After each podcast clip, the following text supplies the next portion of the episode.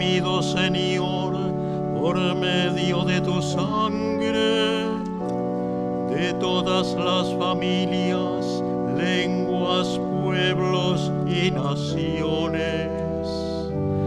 Y has hecho de nosotros un pueblo sacerdotal para nuestro Dios.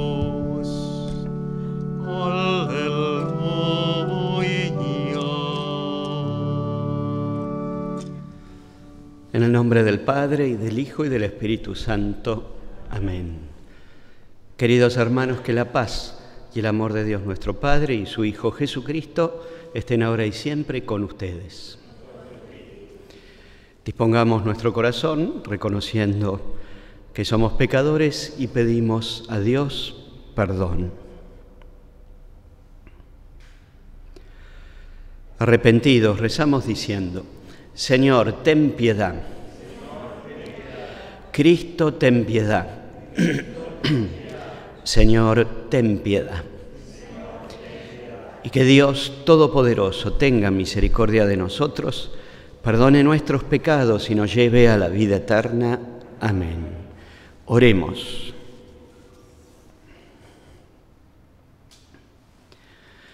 Señor Dios, escucha nuestras súplicas para que la predicación del Evangelio extienda por todo el mundo la salvación prometida por tu Hijo y todos los hombres alcancen la plenitud de la adopción filial que Él anunció dando testimonio de la verdad. Por nuestro Señor Jesucristo, tu Hijo, que vive y reina contigo en la unidad del Espíritu Santo y es Dios, por los siglos de los siglos. Amén. Tomamos asiento, escuchamos ahora con atención la palabra de Dios. Lectura de los Hechos de los Apóstoles. Una noche el Señor dijo a Pablo en una visión, no temas, sigue predicando y no te calles, yo estoy contigo. Nadie pondrá la mano sobre ti para dañarte, porque en esta ciudad hay un pueblo numeroso que me está reservado. Pablo se radicó allí un año y medio enseñando la palabra de Dios. Durante el gobierno del procónsul Galión en Acaya, los judíos se confabularon contra Pablo y lo condujeron ante el tribunal diciendo, este hombre induce a la gente a que adore a Dios de una manera contraria a la ley. Pablo estaba por hablar cuando Galión dijo a los judíos, si se trata de algún crimen o de algún delito grave, sería razonable que los atendiera, pero tratándose de discusiones sobre palabras y nombres y sobre la ley judía, el asunto les concierne a ustedes. Yo no quiero ser juez en estas cosas. Y los hizo salir del tribunal. Entonces todos se apoderaron de Sóstenes, el jefe de la sinagoga, y lo golpearon ante el tribunal. Pero a Galión todo esto lo tuvo sin cuidado. Pablo permaneció todavía un cierto tiempo en Corinto. Después se despidió de sus hermanos y se embarcó hacia Siria en compañía de Priscila y de Aquila. En Cencreas, a raíz de un voto que había hecho, se hizo cortar el cabello. Palabra de Dios.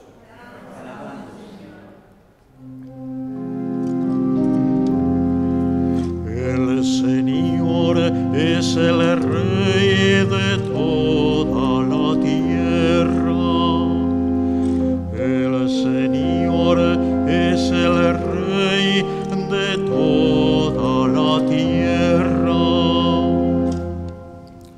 Aplaudan todos los pueblos, aclamen al Señor con gritos de alegría, porque el Señor, el Altísimo, es temible, es el soberano de toda la tierra.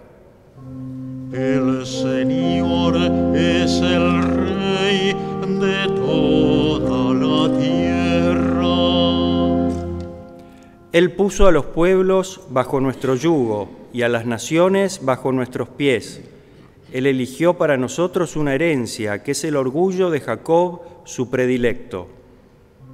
El Señor es el Rey de toda la tierra.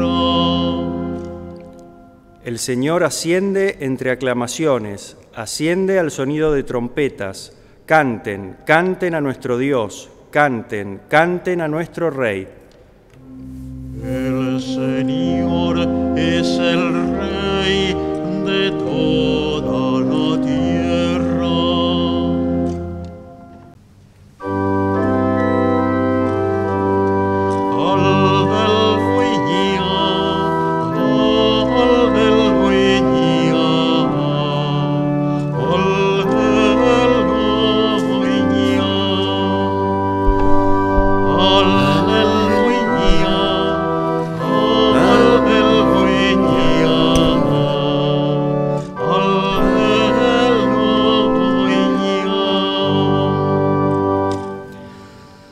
el Señor esté con ustedes. Lectura del Santo Evangelio según San Juan. A la hora de pasar de este mundo al Padre, Jesús dijo a sus discípulos, les aseguro que ustedes van a llorar y se van a lamentar. El mundo, en cambio, se alegrará. Ustedes estarán tristes, pero esa tristeza se convertirá en gozo. La mujer cuando va a dar a luz siente angustia porque le llegó la hora, pero cuando nace el niño se olvida de su dolor por la alegría que siente al ver que ha venido un hombre al mundo. También ustedes ahora están tristes, pero yo los volveré a ver y tendrán una alegría que nadie les podrá quitar. Aquel día no me harán más preguntas. Palabra del Señor. Los dichos y las expresiones de Jesús en aquel encuentro de la última cena cobran una nueva actualidad cuando uno los lee, como hacemos ahora como iglesia, en el tiempo final de la Pascua y acercándonos ya a los días de las fiestas de la ascensión del Señor y del envío del Espíritu Santo. Acontecimientos que están estrechamente vinculados a estos dichos de Jesús, que quizá los discípulos todavía no los comprendían. Aquí Jesús habla definitivamente de su partida. Les advierte a los discípulos que ya no va a estar con ellos. Pero esto, lejos de ser un mensaje de tristeza de parte de Jesús, una partida de un ser querido que uno espera que siempre se quede con nosotros. Lejos de ser un mensaje de tristeza, Jesús los invita a esperar esta partida como una experiencia de alegría y de alegría plena. Los discípulos quizá no comprendían todavía que la partida de Jesús definitiva implicaba el envío, el regalo del don del Espíritu Santo. Y así entonces Jesús, lejos de tomar distancia y ponerse lejos de los discípulos, a través del Espíritu Santo Jesús estará más cerca que nunca de los discípulos y de todos nosotros, la iglesia, porque a través del Espíritu Santo Jesús habitará junto con el Padre en el propio corazón. Nosotros somos testigos de todo eso. Desde el día del bautismo hemos recibido la gracia y el don del Espíritu Santo, que hace presente y vivo a Jesús y el amor de Dios en nuestro corazón. Por eso quizá nosotros desde esta perspectiva del tiempo de la iglesia podemos comprenderlo y no tanto los discípulos que lo tenían que entender en el misterio. La partida de Jesús era necesaria para que Él estuviera más cerca que nunca de todos sus hermanos, de los hijos de Dios, tan cerca de todos nosotros que habita en nuestro corazón. Por eso la esperanza de las fiestas que se acercan, la ascensión de Jesús, que si saludamos a Jesús que se va, pero sabiendo que estará más cerca que antes a través del don del Espíritu Santo que celebraremos en Pentecostés. Por eso la insistencia de Jesús en el mensaje de hoy, en un marco de misterio, es hablar de la alegría de su partida. Y esta es una alegría que no tiene comparación, así lo plantea Jesús. Es una alegría distinta que nadie les podrá quitar, una alegría nunca antes experimentada, que a partir del texto escuchado podemos encontrar tres características en esta alegría que Jesús promete a través de su partida. Primero, es una alegría producida por el encuentro vivo con Jesús resucitado. Volveré a verlos. Y de eso los, los discípulos fueron testigos, de los encuentros personales con Jesús resucitado. Hoy también nosotros somos testigos de esa experiencia, poder encontrarnos con Jesús resucitado en nuestro corazón y a través de la vida de tantos hermanos que salen a nuestro encuentro, especialmente los que sufren y los más pobres. Esta alegría entonces se asienta en experiencias vivas de encuentros con Jesús resucitado pero también es una alegría profunda, no es una alegría superficial. Es una alegría que viene de adentro, de la raíz de la existencia, una alegría de corazón como la define Jesús. Se alegrará el corazón de ustedes. La alegría aparece entonces en lo más íntimo y profundo de nuestra existencia, una alegría profunda pero también es una alegría permanente. La alegría de ustedes nadie se las podrá quitar. Es una alegría que si se descubre en el corazón y se despliega, permanece para siempre. Una alegría que no se acaba, que no se quita nunca, que nos impulsa y nos da serenidad en los momentos de dificultad y tristeza. Es una alegría que nos acompaña hasta el final.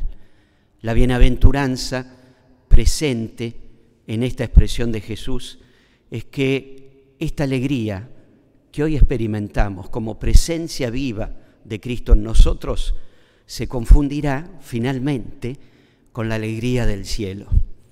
Estas son las tres características propuestas por Jesús en aquella noche. Y es lindo también escuchar al Papa Francisco, que tantas veces habló de la alegría del cristiano, en muchos mensajes, y en muchos lemas de animación en la formación permanente de todos nosotros o ámbitos específicos como la vida consagrada. En una homilía del año 2018, Francisco se expresaba de esta manera, justamente sobre la alegría cristiana. Hay alegría cristiana, fíjense qué interesante cómo la define Francisco.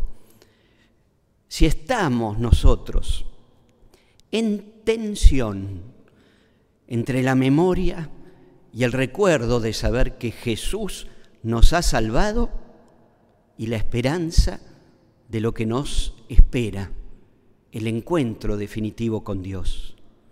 Ven, nuestra vida transcurre entre estos dos polos, la memoria de saber que Jesús nos ha salvado y la experiencia, la esperanza del encuentro definitivo con el amor de, Dios en el cielo.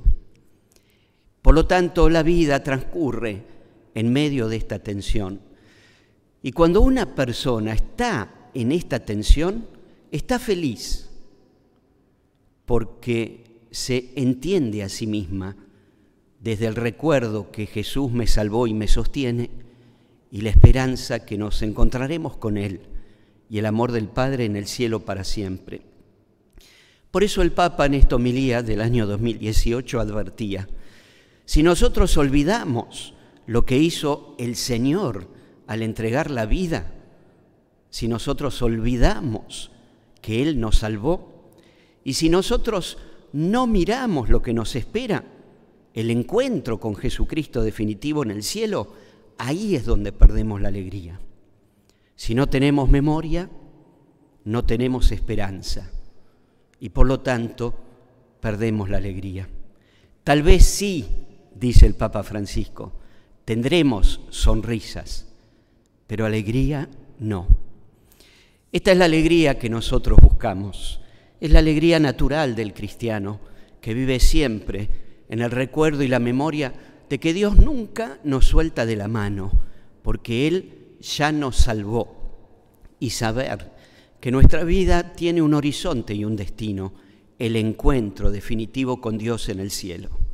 Es la alegría que promete Jesús, la prometió en aquella noche de la última cena, y es la que vamos a renovar ahora, en estos días de fiesta que vendrán, con su partida definitiva, la ascensión al cielo, y con su regalo definitivo, el don del Espíritu Santo.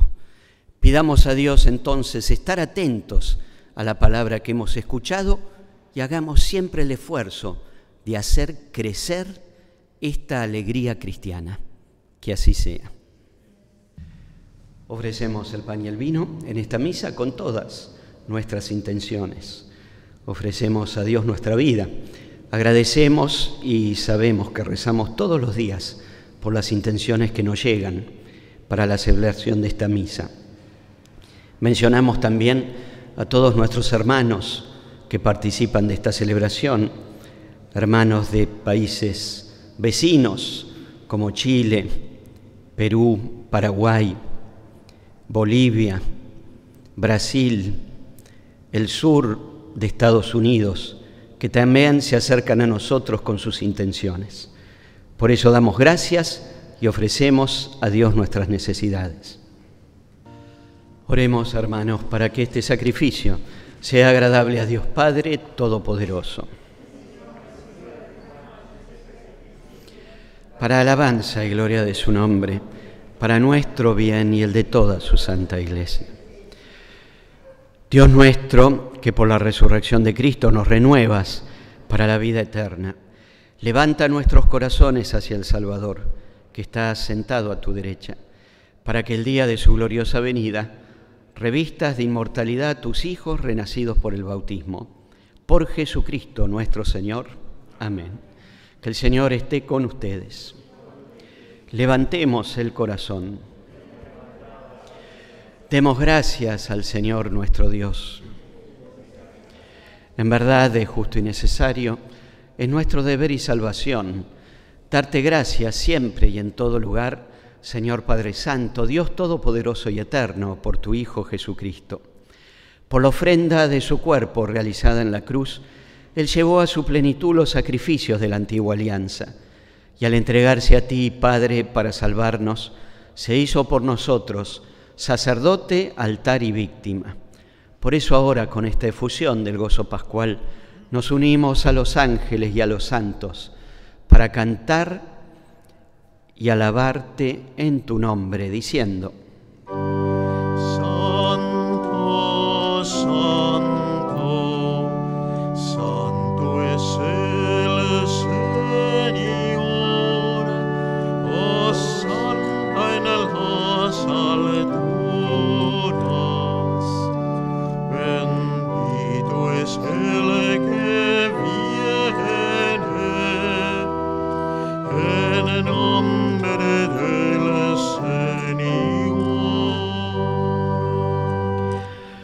Santo eres en verdad, Señor, fuente de toda santidad.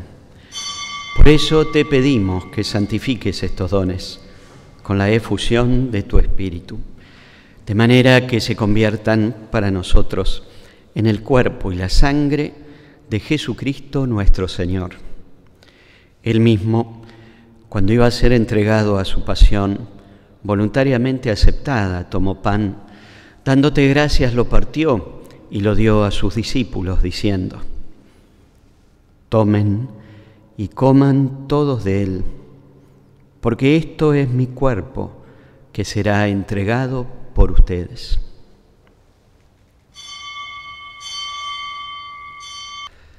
Del mismo modo, acabada la cena, tomó el cáliz y dándote gracias de nuevo lo pasó a sus discípulos diciendo, tomen y beban todos de él, porque este es el cáliz de mi sangre, sangre de la alianza nueva y eterna, que será derramada por ustedes y por muchos para el perdón de los pecados. Hagan esto en conmemoración mía.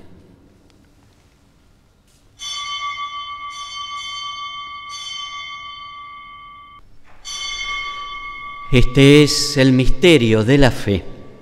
Anunciamos tu muerte, proclamamos tu resurrección. Ven, Señor Jesús.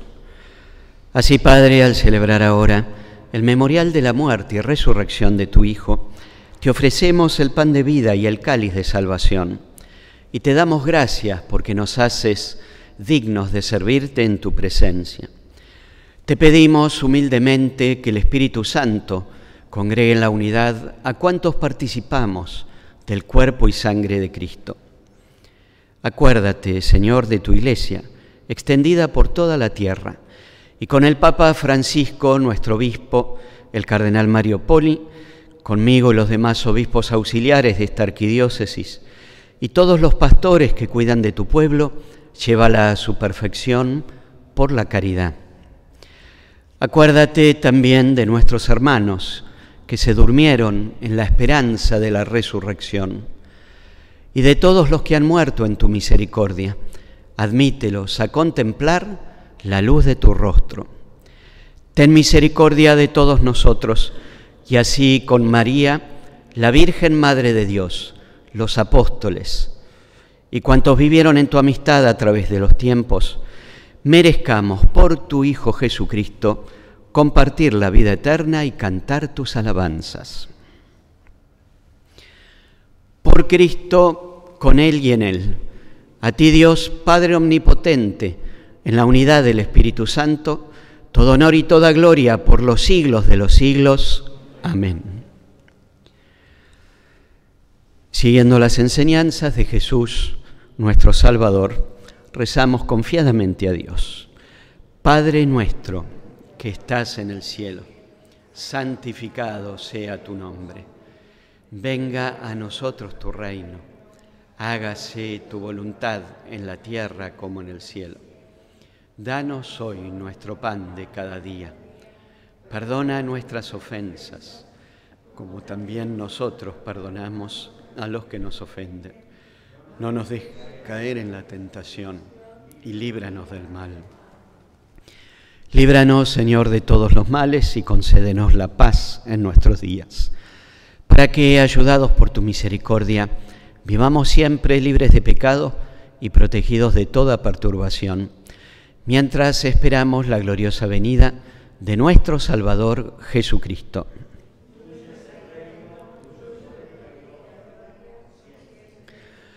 Señor Jesucristo, que dijiste a tus apóstoles, la paz les dejo, mi paz les doy. No tengas en cuenta nuestros pecados, sino la fe de tu iglesia. Y conforme a tu palabra, concédenos la paz y la unidad. Tú que vives y reinas por los siglos de los siglos. Amén. Que la paz del Señor esté siempre con ustedes.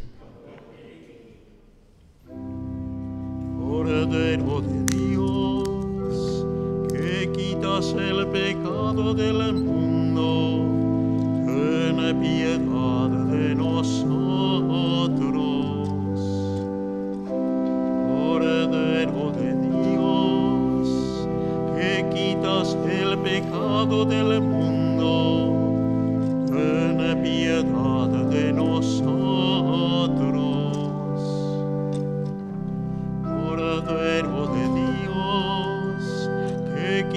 El pecado del mundo, danos la paz.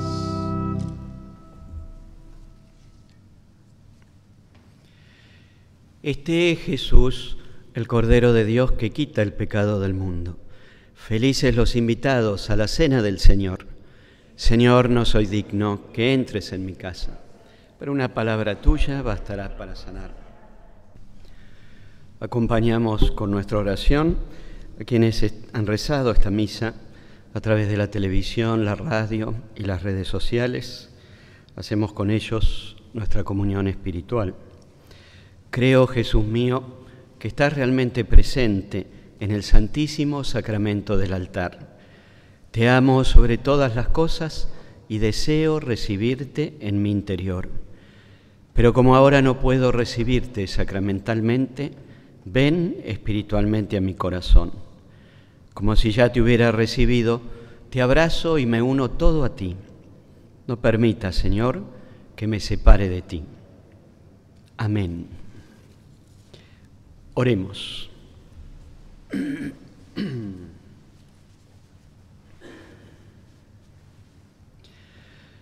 Señor, protege siempre con amor de Padre al pueblo que has salvado por la pasión de tu Hijo y se alegra con su resurrección, el que vive y reina por los siglos de los siglos. Amén.